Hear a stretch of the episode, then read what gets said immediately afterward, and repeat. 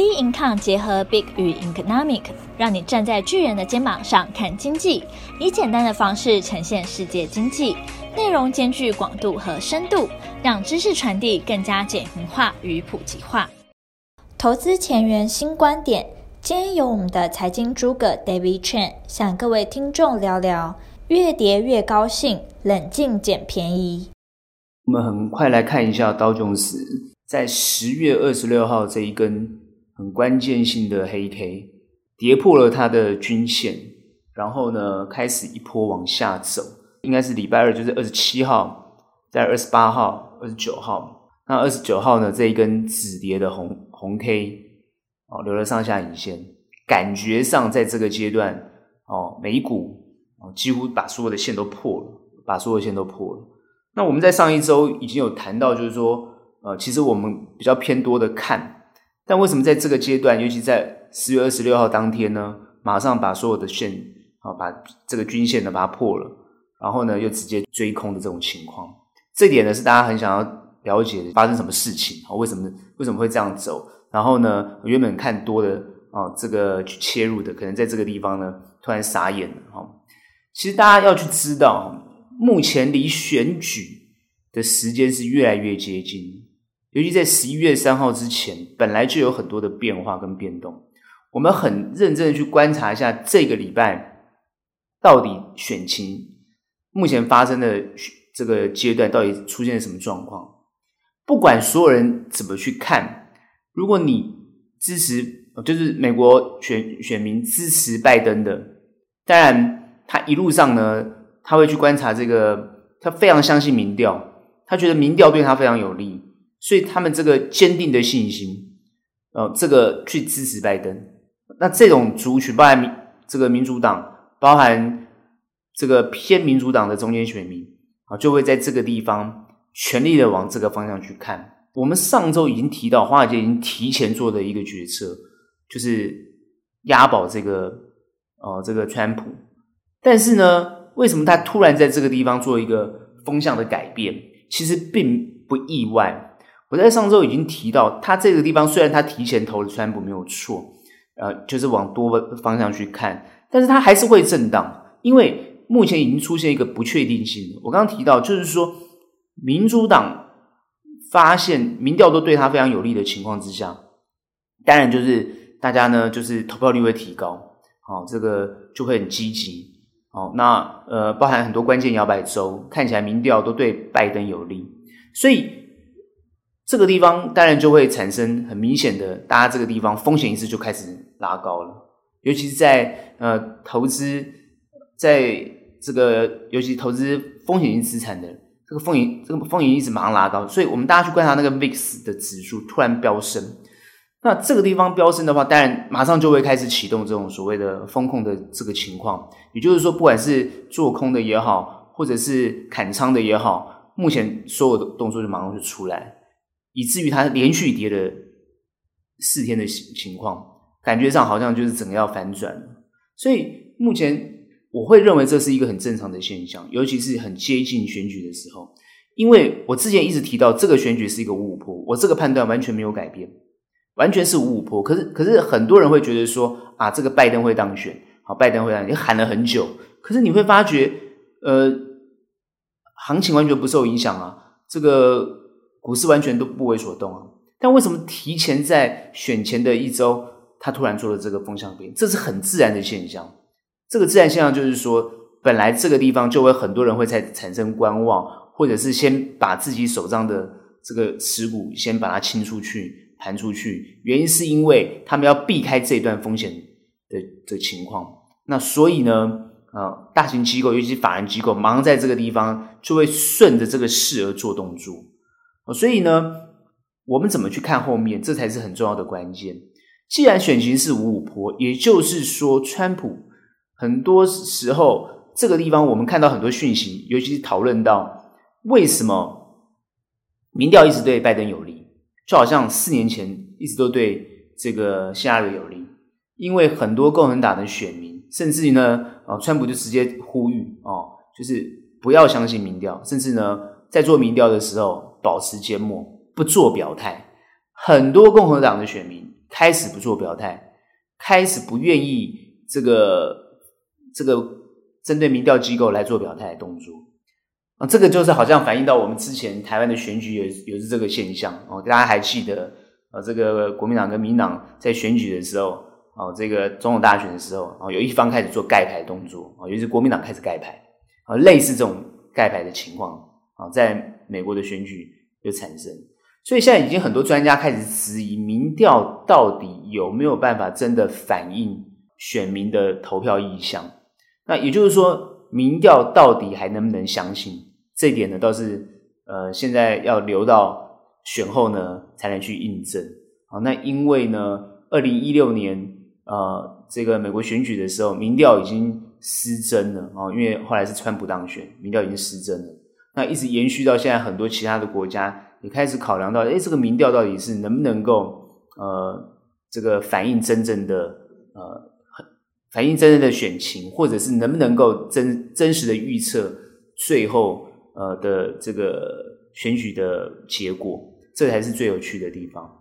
那尤其加上今年，呃，碰到疫情，啊、哦，碰到疫情，那其实这几根跌下来，很多人提到的并不是选情，而是提到疫情。疫情的扩大或者疫情的扩散，那我之前已经讲过了，这个疫情的扩大跟扩散它是本来它就会产生的。为什么？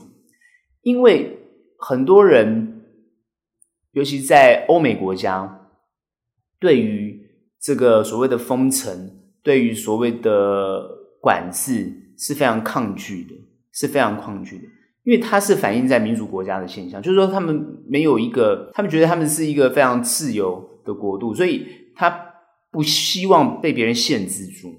可是因为现在疫情不断的扩散，他非得要限制。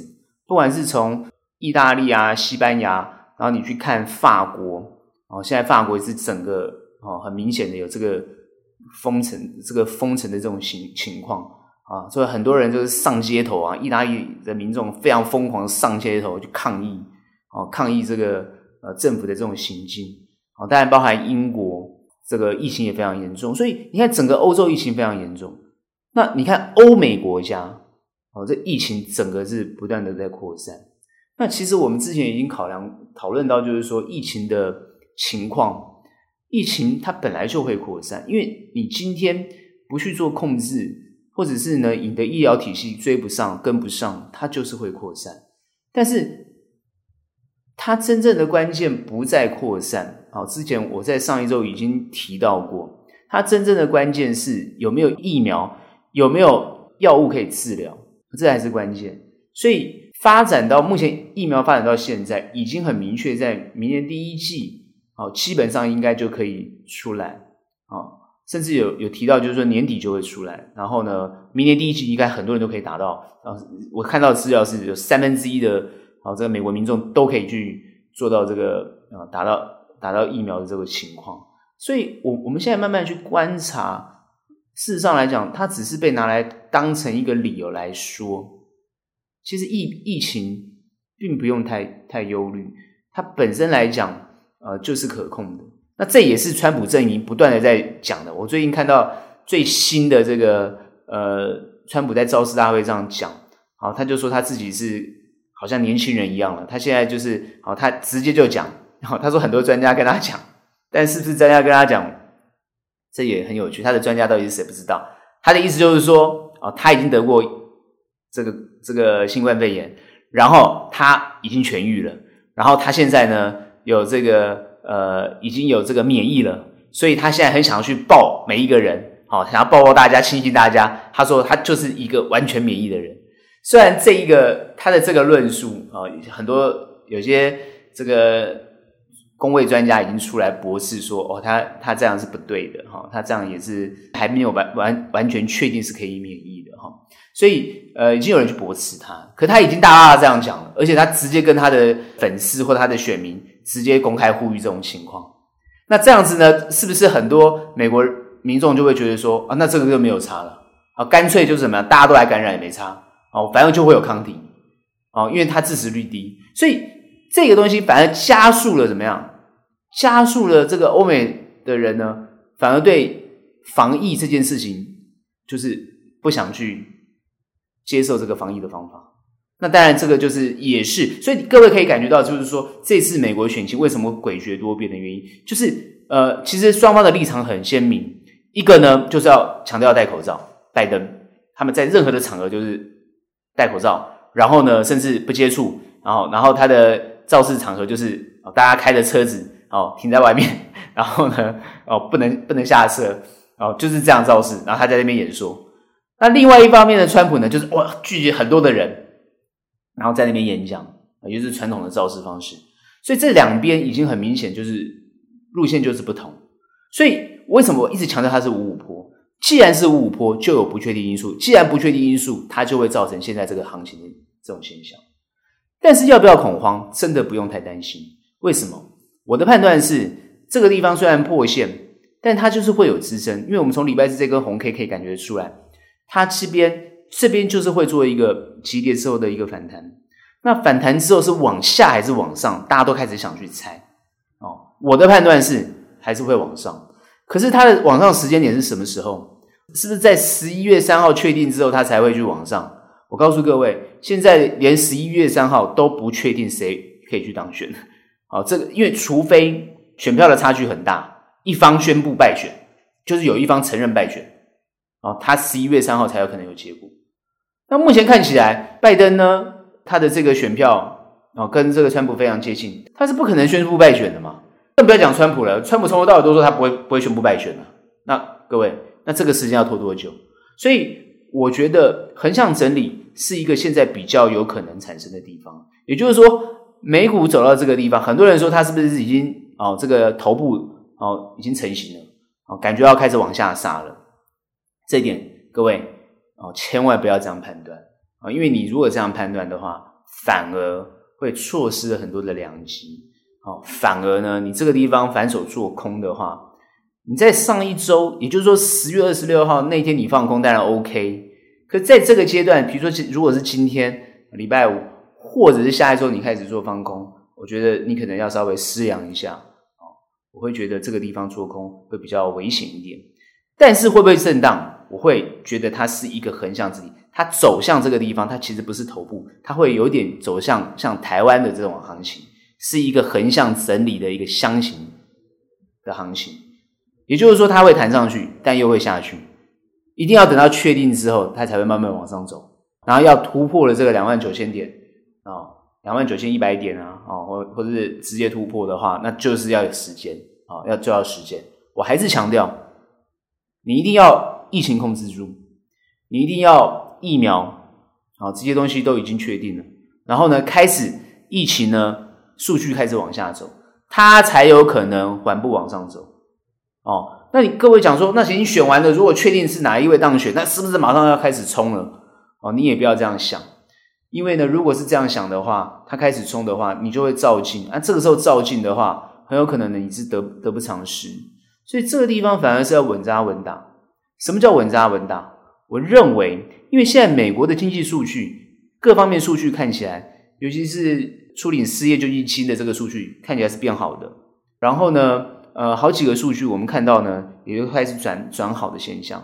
那呢，如果再看一些财报的状况，虽然很多人说那这个 Apple 的财报不好，诶，那个是第三季啊，诶，各位，那个是有疫情的嘛，而且呢，最重要它没有新机出来。当然呢，哦，这个财报不会太好看，可是它也算是成长的，所以各位不要用一些错误的数据来去做解读，然后去看到这个行情。也就是说，很多人讲的哦，看到这个行情哦跌就讲跌，啊，看到这个行情涨就讲涨，其实不要这样，不用这样去看哦，不用这样去看，它只是反映啊，反映当下的情况。行情往往都是反映当下的情况。做投资，你是要投资未来，你不投资现在。好，你要投资未来，你你要做未来的预判嘛？你不是投资现在，投资现在已经发生了，已经发生，你有什么好决策的呢？对不对？你当然是要去做预判，你投资要获利是要做预判，你的预判要准确，你才能赚到钱。所以这个关键是你要往后面去看，未来到底怎么变化，你要往那个地地方去看。我这边由衷的建议，之前我前几个礼拜一直强调，好好做功课。做什么功课？不是做指数。不是做行情研判的功课，因为这个行情的研判趋势，有时候你可能很难抓，或你抓不到，但没有关系。啊，如果你看到你听到一些趋势，你觉得你认同，你就往那个趋势去讲去想。那这个趋势如果是很明确，你看到了，那你要做什么功课？一定要去看看到底有什么啊好的标的，而这个标的它符合你预估的预期，然后呢，在过程当中它不受影响，也就是说，在震荡的过程当中，它不会受影响，你的预期不会被影响，你的预期不会被影响啊。比如说你看多，那你的标的它就不会被这个过程震荡被震到，而往多的方向走，那这个就是你你要找出来的，所以你要做的功课。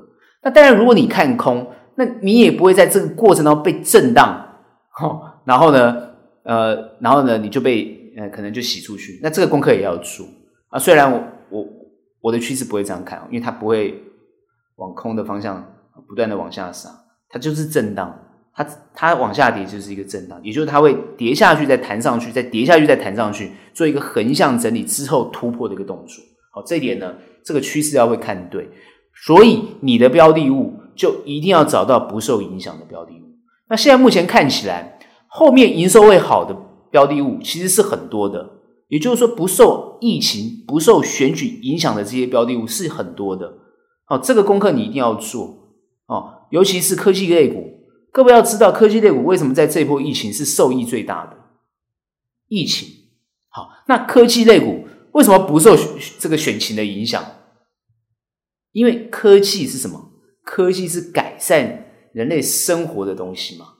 好，各位要去想嘛，科技的目的是什么？就是改善人类生活的东西，改善嘛，就是变好的意思。那变好就会你会有需要嘛。好，不管是很多人提到的，就是说，呃，这个比如说网购。哦，让人跟人之间接近，呃，接触变少，网购啊，比如说呢，呃，网络的这些这些速度加快，哦，网络的不会产生 lag，那不呃，比如说很多关于科技研发进步的这些东西，各位要非常好去关注跟注意。那当然，很多人会提到说，传统的产业，不管是这个。呃，原石油啊，或者是原物料啊，啊，或者是呃这些呃呃很多相关的这个传统产业，那各位要去想，如果是民生必需，那它会一定会有一一波反弹。那如果是民这个不是民民生必需的，那当然它就是会被慢慢的啊影响或淘汰。各位很很简单去想嘛，比如说新能源，这也是一个很重要的趋势嘛。那新能源今天你会你你会觉得说哦，新能源难道它会完全取代旧的能源吗？当然不可能完全取代啊。可是新的能源出来，它一定会影响旧的能源嘛。所以那个旧的能源，你看到它就是被压抑。你看石油是不是就被压抑住？所以这些东西的逻辑你要通，你逻辑通，你在投资上来讲啊，你就会通。所以逻辑抓对了，方向抓对了，科技类股抓对了，你就会有一波。不错的这个报酬率，它不会受到这些指数的影响，好，所以这点就是各位要好好去研判的，好好去去抓住这个方向，好，所以不管是呃新的科技，好，或者是生物科技，好，因为大家谈的科呃这个生技，那它的在就是像现在啊正在这个疫情方面怎么去啊，它就是一个很大的需求嘛，啊，比如说它的疫苗啊，比如说它的这个。呃，药物哦，这个可以治疗的药物，这些东西都是大家已经在炒作了，也谈了很多了哦。那你不管是炒作也好，谈讨论很多也好，你就要看它的位阶在哪边。所以很多人提到这个阶段到底是什么，就是捡便宜阶段。哎，这一点我认同，很多的便宜可以在这个地方可以捡到，所以它杀下来反而是好事所以很多人说，哎，你你你要看多，那杀下来不是看错了吗？错不错不重要，重要是你做什么动作。对不对不重要，重要是你做什么动作。你看对，你做错没有用；你看错，你做对，你还是赚钱。这点要听懂这个投资的艺术啊。所以你今天把这个便宜捡到了，它对你后面来讲就有很大的获利机会。所以我认为很多人会提到说，这个阶段跌下来反而不要慌啊，那找对标的，然后呢，哎，做一个捡便宜的动作。这一句话我是非常非常的认同。也就是说，现阶段这是一个非常好的。面对这个行情的策略，震荡行情一定会在十一月三号之后持续延续。什么时候结结这个停止？没有人可以讲得出来的。好，现在所有人都讲不出来。我看再厉害的分析，也都不会讲说到底什么时候可以，好，他可以把那个方向啊抓得很清楚。真的是这样子，没有人可以做得出来这个预测啊。那也不要做这个预测了，因为这个预测没有意义啊。总是会选掉一个总统嘛，那总是疫情会结束嘛。所以你的方向跟趋势抓对了，你都能够获利。这才是我觉得投资一个必胜的法则。好，我们很快看一下台股。好，台股在这个从礼拜一开始也是一样，随着美股开始往下走。可是我们这边很明显的看到，台股呢，其实呢比美股强。台股提前做了一个横向整理的一个区间，一个大的区间，目前还在这个区间里面，而且呢也没有碰到半年线，好，也没有往下跌。那目前看起来呢，今天礼拜五它是收了一个实体黑 K，但在礼拜三、礼拜四，礼拜三呢黑 K，然后礼拜四有个跳空的黑 K，看起来是一个蛮弱，那破了很多，破了这个呃均线。尤其破了季线，我们常常讲季线蛮蛮关键。可是各位要知道，季线是随着因为这个行情往上移动，往上移动之后，它很容易破线。为什么？因为他们现在呢，这个五日、十日、哦月线、季线全部纠结在这个位置上，所以它就跌破了，很快就把它跌破了。那跌破之后呢，很多人就开始恐慌了，所以看 VIX 指数就开始。就是开始飙高，那当然各位很看到很多法人呢，哦开始在卖超，然后呢法人呢，哦开始去买这个反，哦这个反向的这个这些这些标的，反向的标的。那在这个阶段来讲，嗯，看到看到大家的动作，就是好像开始要往这个呃空方去走，很紧张。这个地方还是一样，跟刚刚美美股的判断一样，不要紧张啊，这个不要紧张，呃，我。就我所知，很多法人机构，包含哦这些啊、我们分析师的讨论，其实呢，在这个地方都是一个觉得是一个绝佳的机会啊、一个修正后的绝佳机会。所以，呃，什么叫修正后绝佳机会？台股在这个地方呢，它明显的随着美股往下走啊、其实呢，也不是只有台股、亚股都是这样子。那往下走，可是我们没有走的比美股弱，也就是说，如果美股反弹。其实呢，我们也会跟着反弹。这个地方我刚刚讲过了，如果政府退场，它就是让这个股市随着国际盘在动。这个我之前就讲过了。所以，既然随着国际盘在动，它的多空就会随着国际盘做多空的变化。只是我们的空间都很，我们的区间都很小。美股的区间很大，我们的区间都很小。那这个时候，我就很明显的感觉出来，我们台湾的。这个投资人，尤其做台股，我不要说台湾投资人，叫做台股的投资人，相对的比做美股有信心。我相信所有做投资的朋友都可以在这个地方判断得出来。很多人已经提到台币的强势，哦，台币升值嘛，强势。然后呢，哦，当然做出口的都很紧张啊，都很忧心啊，怕自己的获利被吃掉。但是台币升值。也就代表说，不管是移入台湾的资金啊，越来越多，这些资金要 parking 在哪里？很多人说跑去房地产啊，跑去哪里？好，跑去买厂房啊，哦，准备要做投资。各位有没有想过，资金来台湾就是要投资台湾，那对台湾就是有信心。既然有信心，行情怎么会往下走？这个是一个最简单的判断嘛，也是一个很简单的逻辑判断啊。当然，你要跟大家讲说，哇，它这个地方要一飞冲天。各位，一万三到现在这个地方就是一直一直压在这个地方，它不可能一飞冲天，因为国际盘不好嘛，对不对？美国在选举嘛，啊、然后呢，两党在那边斗成这个样子，也不确定这个总统是谁，也不知道选的怎么样，好，然后呢，再加上疫情不断的扩大，哦，那台湾虽然没有疫情的影响，但是呢，国际疫情受很严重的影响，那国际受疫情受很很严重的影响，那外国人就不会呃往返。就是也不会来台湾旅游啊，就不会刺激台湾的这个基基层的这个经济都不会刺激起来嘛。所以实体上，全世界的实体上，哦，包含旅游、餐饮啊这种饭店哦，或是这种航空，但这是很明显的就是就受创了。那这个受创不会还没有恢复，也很难恢复啊。那你今天实体经济受创又很难恢复的情况之下，你要靠其他的要拉起来很困难。那尤其像这些科技类股为什么会好？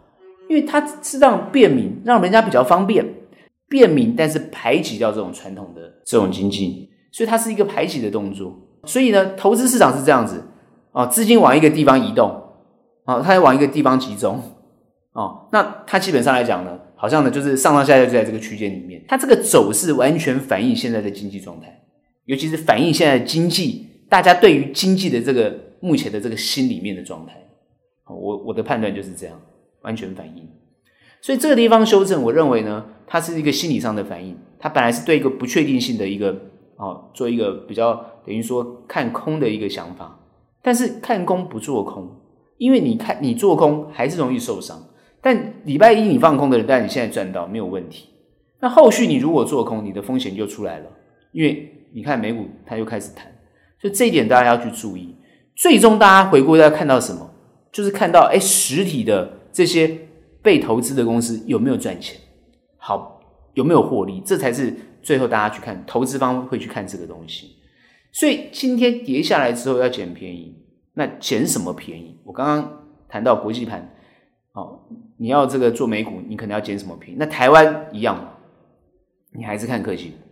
好，因为现阶段来讲，全球哦，我们看全球哦，这个科技就是一马当先哦。除了这个五大尖牙股之外，那五大尖牙股它所带动的全世界的意思就是这个风向嘛。全世界第二第二大经济体是什么？中国。中国各位要知道，中国之崛起，它是用科技崛起。各位有没有感觉出来？对不对？难道是用传产崛起吗？没有啊。到现在，它的这个黄豆、玉米、小麦都还要跟美国买啊。它基本上来讲，你去想想看，它就是靠它的科技。所以最近它在秀武力啊什么的，它跟美国比的就是科技。那美国制裁它什么？制裁它的也是科技。各位有没有感觉出来？很明显嘛。哦，你台你中国整个会起来就是科技嘛。所以那整个趋势就是科技。哦，所以科技类股我们可以看到，就是说，不管是选情结束、疫情结束，它就是一个很明显的趋势。尤其是这个科技类股，它会明显的反映在它的营收获利上面。哦，所以你看到大陆很有趣，科创板，哦，它本益比非常高，高的非常离谱哦。那台湾呢，本益比很低，人家本益比很高。各位不要忘记了，很多台湾的企业，它营收大，可是呢，它毛利低，所以大家都把台湾当成是一个什么？是一个代工的一个一个一个一个国度啊，哦，一个一个市场，它不是一个哦创就是创新的东西。哦，所以这点是我们台湾比较会被股价会被压抑的地方。但是各位不要小看这个科技制造业啊，它是一个稳定的东西。也就是说，我们的订单会稳定，我们毛利不高，但我们订单很稳定，我们不会上上下下。所以你要去知道，就是说你选的标的到底什么样的标的，对你来讲后续呢会啊获利比较多。我个人是推荐的，你要找的是什么？是科技的成长股，它获利会比较。比较大，而不是呃稳定的所谓代工股，那这点要很重要哦。当然，代工你要如果像台积电这么厉害，代工到全世界呢，哦，这个呢都要靠它的代工，因为它是在代工里面做创新的动作。所以代工不代表不会有创新的，所以各位呢也不要呢呃小看了这个呃代工的创新。但有一个地方我提醒大家，你可以去注意的，就是毛利啊。其实呢。毛利比较高，不管它是代工也好，或者是 IC 设计，或者是什么创新的，它你要看毛利，你主要是要看毛利，毛利率高的，它其实呢就是呢趋向一个比较属于成长股的这种表角色。那在这个地方，因为它会震荡，波动会大，那波动大，如果你风险意识高，你动作就要很快。但是如果你受不了这种波动的人，你就要等它盘压的低一点。你再去切入，对你会比较有利。所以科技类股还是重中之重。好，不管你的投资组合有有有怎么样的变化，你一定要有科技类股，因为你的组合里面如果没有科技类股，你就会少赚很多。那当然有两种策略都可以做，一种策略是呃积极操作。那积极操作的人本身的功夫要很好。因为你这个地方的变化会很大，比如说它一下压盘，好一下要拉升，你的动作要快。之前我已经提醒过大家，技术要好，动作要快，所以你积极操作的人可以赚钱。所以很多人说啊，这个盘不好啊，不能赚钱，什么横向整理啊，不好做。不好做，那就是你不会做才叫不好做嘛。那你不会做就不要做，会做的人积极做嘛。不管空多多跟空，你只要看对，你都能赚钱。好，那还另外一种操作策略，就是用长线的思维做布局的概念。好，长线思维，很多人问说，那在这个阶段做长线思维，那不是很有趣吗？因为它是一个高档，那高档怎么做长线思维？没有错，指数在高档，你做长线思维，很有可能过去来看的话。哦，不是很不是很正确，应该让指数跌到比如说七八千点的，再来做长线布局会比较好。我刚刚提到了，如果你布局的是成长股、科技类的成长股，它没有所谓的未接的问题。为什么要这样讲？因为它既然是成长股了，它就在往上成长嘛，那怎么会有未接的问题？如果你今天是一个。买一个，比如说很多人提到的，像很多看到这个投信啊，跑去布局传产股哦，然后呢，他们这个是资金的一个挪移的动作啊，哎，不是真的，他很看好传产股，那各位不要弄错了。你看我们传产我最近的金融股都被压抑，你看这些传产金融股，新你看它的走势，它就要非常着重位阶，所以之前我看市场上很多人啊，这个不要担心金融股啊，对不对？我看很多人买零股也跑去买金融股，各位你买金融股。那就它非常着重在位阶啊，指数现在在一万这个两千一万三千这边上上下下，这个位阶已经上万点的位阶，你去想你的股票会便宜吗？它又不是成长股，它属于一个稳定性的营收各方面报酬都很稳定。如果今天行情往下，或是呢整个趋势往下，你这个阶段去存它怎么对呢？所以你这个位阶不对，你你的标的错误，你存它就不正确。但是成长股就不是这样子的，成长股的概念是什么？它是一个有营收趋势，它可以拉动未来的东西。所以为什么你看这个中国大陆的新创板，哦，它本益比这么高，因为它就是成长嘛，它冲很高嘛。今天你要去想，你要去看你的成长股的位阶在哪里，这也很重要。它有没有后续的营收？它后续的营收到底是不是很扎实？还是很虚，这个都要很专、很深入的去判断，很专业的判断。哦，如果你的功夫做得不够，你专业的判断不够，你的成长股可能变地雷股。这个我要提醒大家。好，你的成长股好就会被地地雷股。为什么？比如说很多像这个呃，很多人看到的这种，比如生技类的啊，他他觉得他是成长股，对不对？可能新药一开发成功，他就是赚很多。各位不要忘记，你可能踩到地了，因为药证可能不会过啊，对不对？哦，这个要很小心。哦，这这要很小心。所以你可能压到的一个成长股，它可能是呢往下成长的股，这点呢各位要特别注意。所以你一定要找到它是真正哦营收获利哦可以判断得出来的。然后呢，你也去做了功课，哦，去知道呢它这个成长的幅度呢也相当的不错。那当然，它跌下来，好，这个地方只要跌下来，它就是一个非常好的切入机会，好，所以呢，我常常讲哈，投资市场上，它风险伴随着就是什么？机会，所以它常常是机会跟风险并存的哦，大家不要搞错了哦，它是并存的，所以很多很会投资的人，他很会喜欢风险，他不怕风险，哦，那当然呢，很不会投资的人就会非常怕风险。好，非常保守，所以越保守的人，常常在投资市场上是比较吃亏的一群哦，是比较吃亏的一群。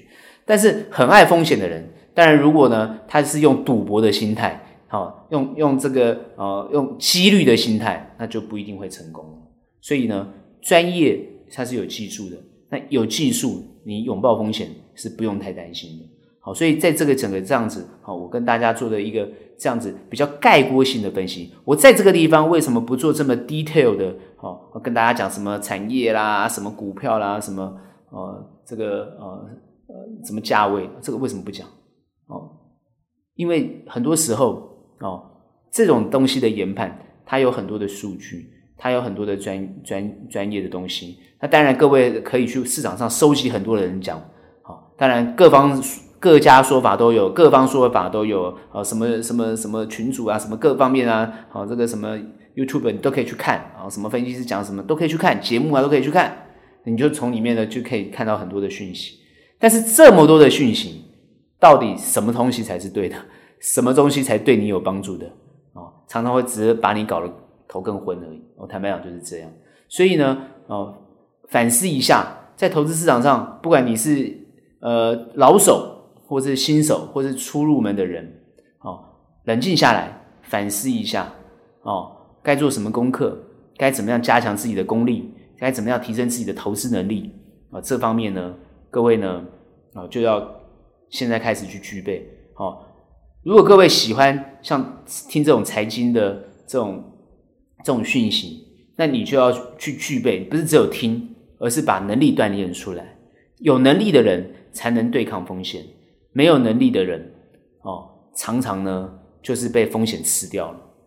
哦，我常常说哈，我常常跟很多人讲，我说要做哦，如果股市是一个哦，我们讲赌场的话，哦。你你要做赌徒，不要做赌客。赌徒跟赌赌客最大的差别在哪边？赌客玩票性质，哦，那当然被血洗的机会很高。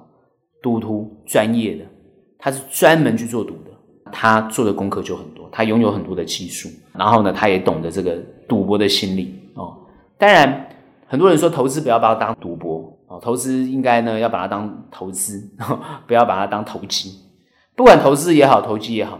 它都有方法，它都有技术，它都是一种能力。投资能力具备了哦，对未来来讲赚钱无往不利。投资能力没有具备，当然你就只能亏损，或者是呢，你只能看到别人吃肉喝汤，你永远呢可能就是啊，因为你没有那个具备能力的想法，你只有一种呢，就是好像啊猜猜看啊，看什么风向，听人家讲什么你就做什么，这个都是不是很正确的。要具备能力很重要。那有了能力之后，就有有判断能力。有了判断能力之后呢，对你的投资的正报酬，或是对你的投资的获利，才有很大的帮助。所以，我们这边研判后面的趋势还是一样，跟美股一样。因为它既然是跟着美股走嘛，它现在是一样在这个地方震荡，所以箱型可能会持续。然后呢，箱型之后它一定会找到机会。好，我刚刚我还是提到疫情结束，好，后面明朗化，然后呢，回归到这个财报。或者回归到这个企业的基本面，它就是会往上走，一万三还是会突破。各位呢，在这个地方不要看太空，它还是会突破。后面呢，其实还是乐观的。所以这一点呢，各位呢，可能呢需要一点耐心啊，要一点毅力，然后呢要具备能力啊，然后呢来面对这个后市的行情啊，这个才是对大家比较有帮助。